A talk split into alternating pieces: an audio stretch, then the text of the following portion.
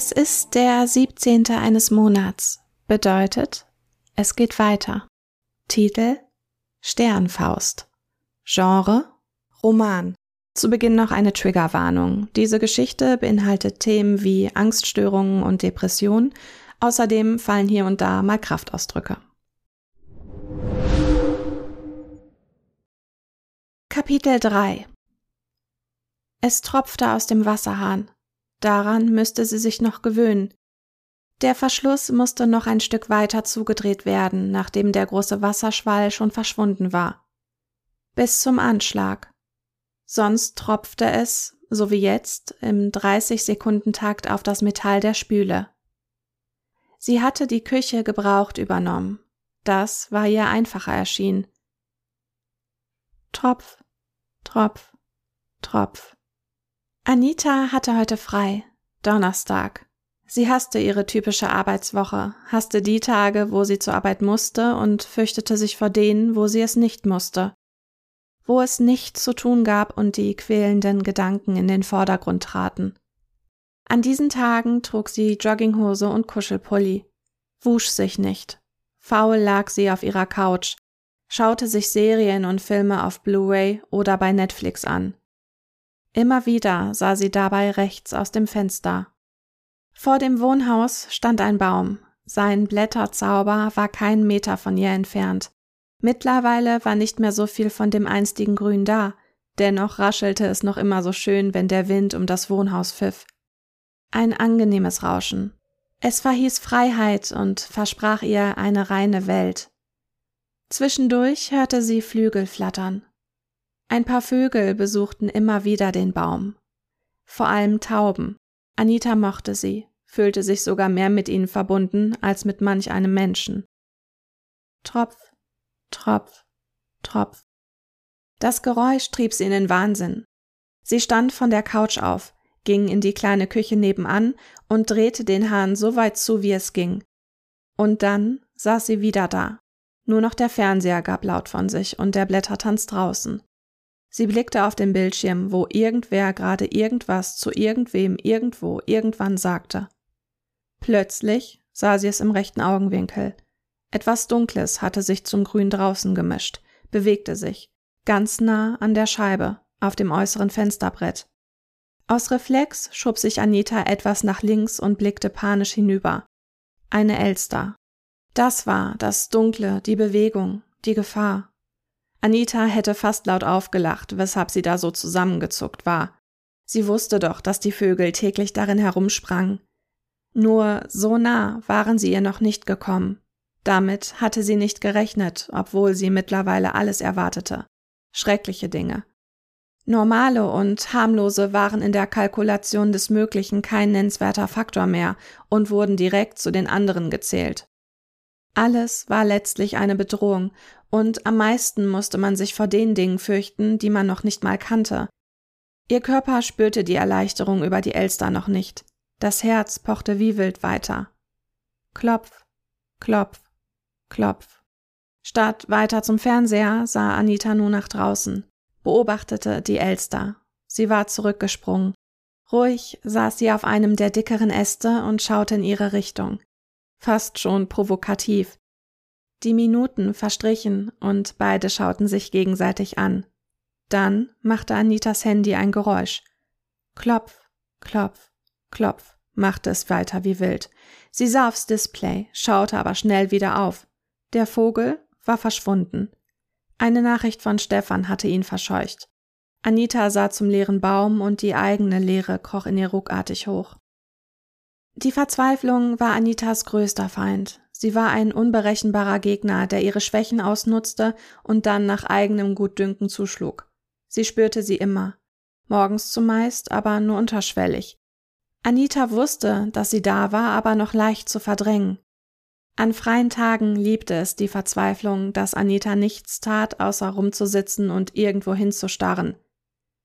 Wenn sie nichts zu tun hatte, dann gab es auch nichts, um das Gefühl zu verdrängen.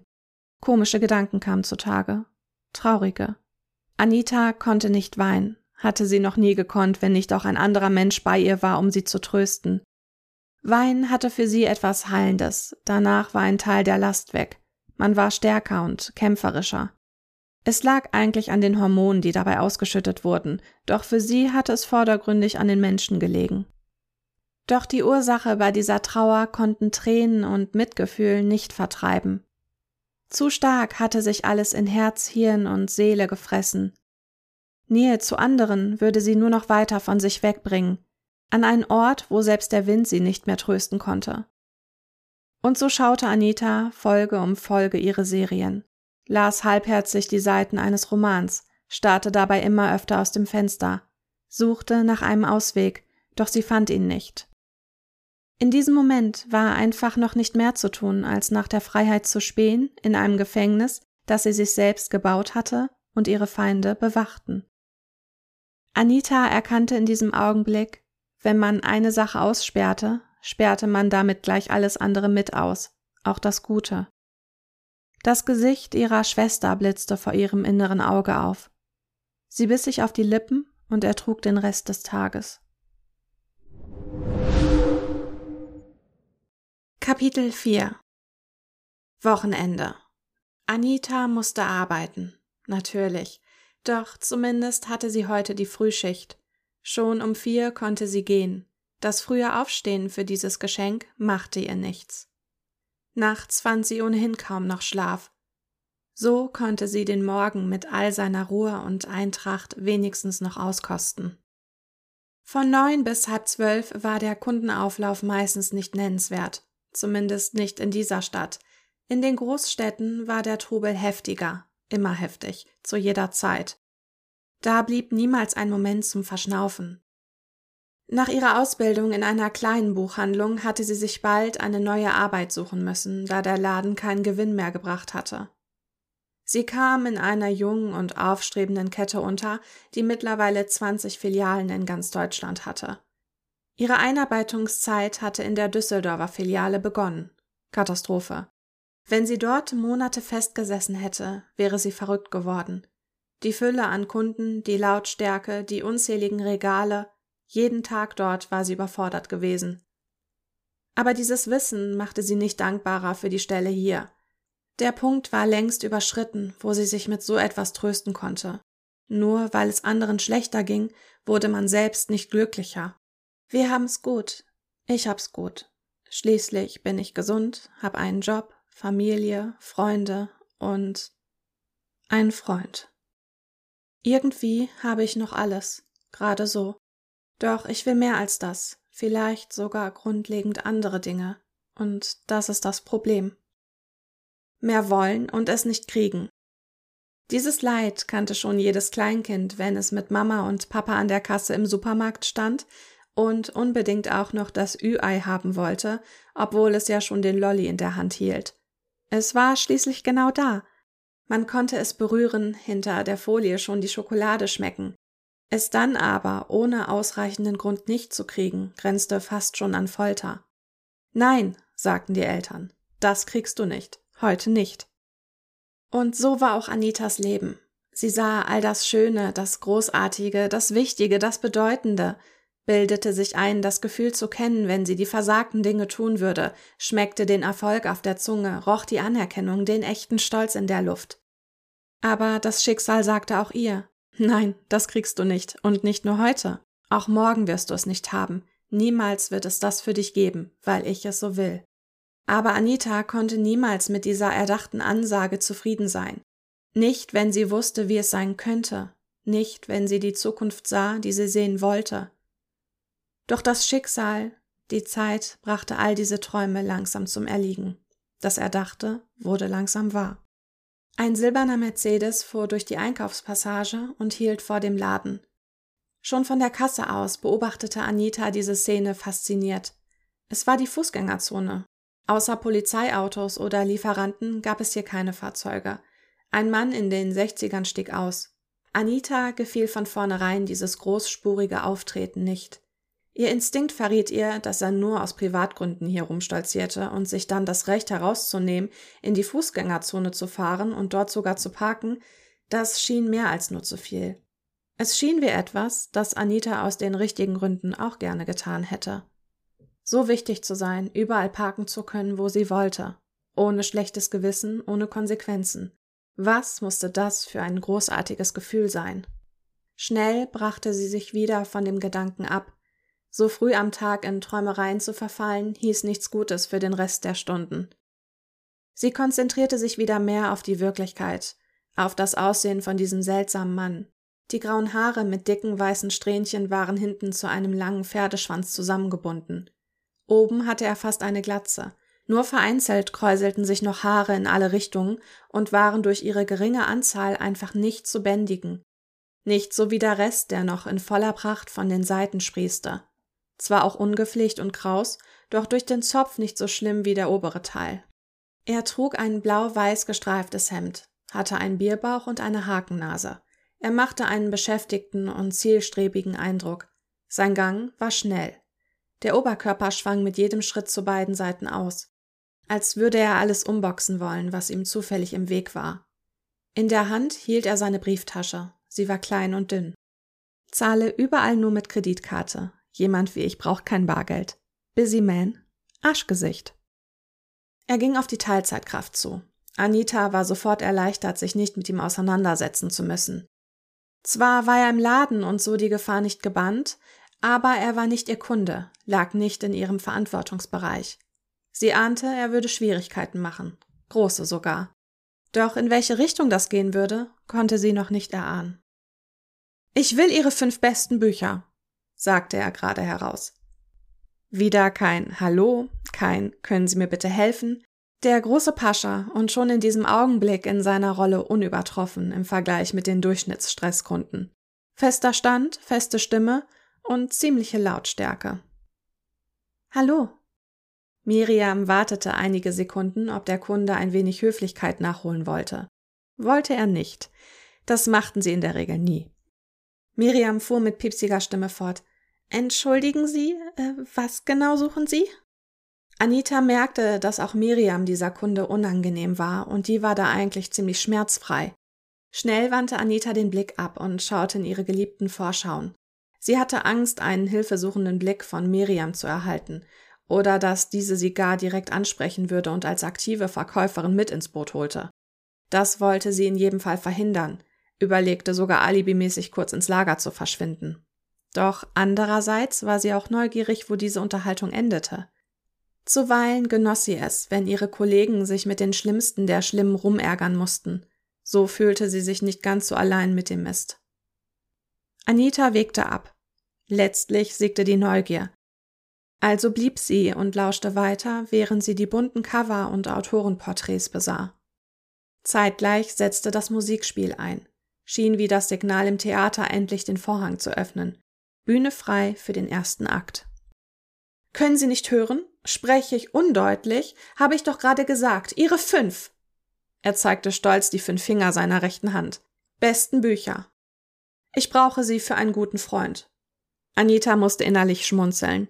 So einer wie du hat keine guten Freunde. Nur Leute, die sich mit dir unwohl fühlen und dir aus irgendeinem Grund nicht entgehen können. Tomana. Und in welche Richtung soll das Ganze? Na, nerven Sie mich bitte nicht mit Ihren unnötigen Rückfragen. Sind Sie so in Ihren Mustern gefangen? Können Sie nicht mehr frei genug denken, um mir ohne weiteres Ihre Empfehlung zu nennen? Erkennen Sie nicht Ihre Chance hier, Madame? Oh, jetzt wird er auch noch ruppig auf internationale Art, kommentierte Anita im Stellen. Wer lässt sich heute schon noch beraten? Und selbst dann müssen Sie sich ja immer mit Vorgaben arbeiten. Ich frage Sie, Sie ganz persönlich und von mir aus auch Ihre restlichen Kollegen, die fünf besten Bücher dieser Welt. Sie arbeiten schließlich hier. Also setze ich voraus, dass Sie sich auch auskennen. Holen Sie mir die Bücher, egal was sie kosten, ich bezahle. Nun, ich, ähm, nicht gut.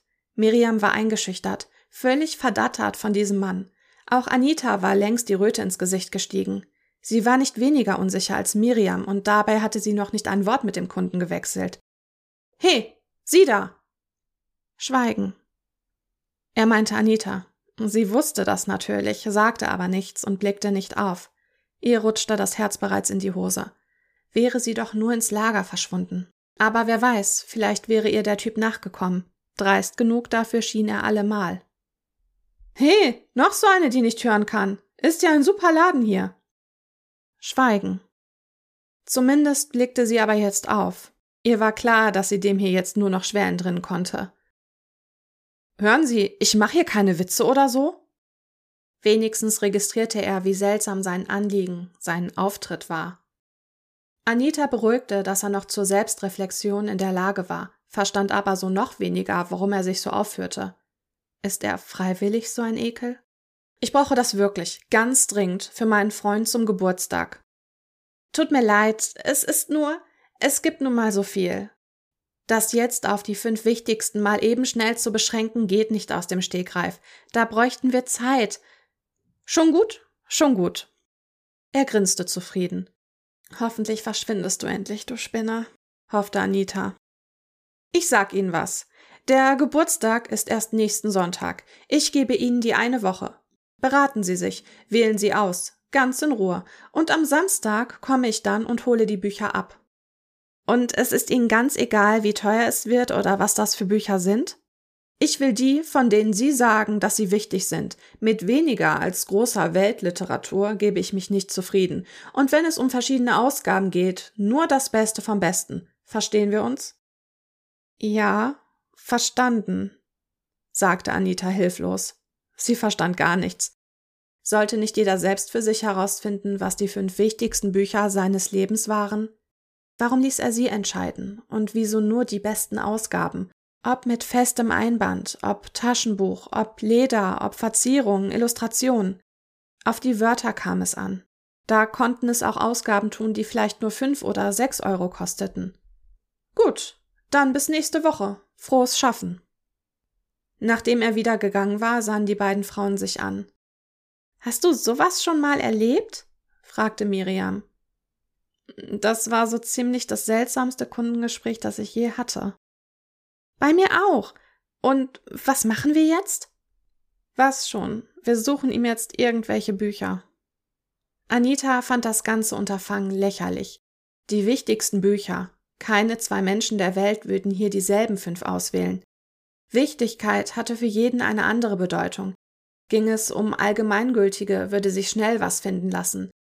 Aber wenn, hätte Anita hier viel eher den Anspruch, für eine Person wichtige Gedanken zu vermitteln, die das Leben besser machten, es in ungeahnte Bahnen lenkte. Doch sie kannte denjenigen nicht, würde ihn nie kennen. Existierte er wohl tatsächlich? Bei diesem Thema konnte sie also nur zwei Listen aufstellen, Bücher, die für die Welt wichtig waren und Bücher, die für sie selbst wichtig waren. Keine Liste davon wäre identisch, aber welche wäre jetzt für den Irren die bessere Wahl? Sie begriff schließlich noch nicht mal so richtig diese ganze Aktion und war auch noch unschlüssig, ob das nicht alles ein Riesenscherz war, dass der Mann sie nur verunsichern wollte, um seinen Spaß zu haben, dass sie nun dieses oder jenes überteuerte Buch bestellen würden und letztlich darauf sitzen blieben. Doch was hatte sie für eine Wahl?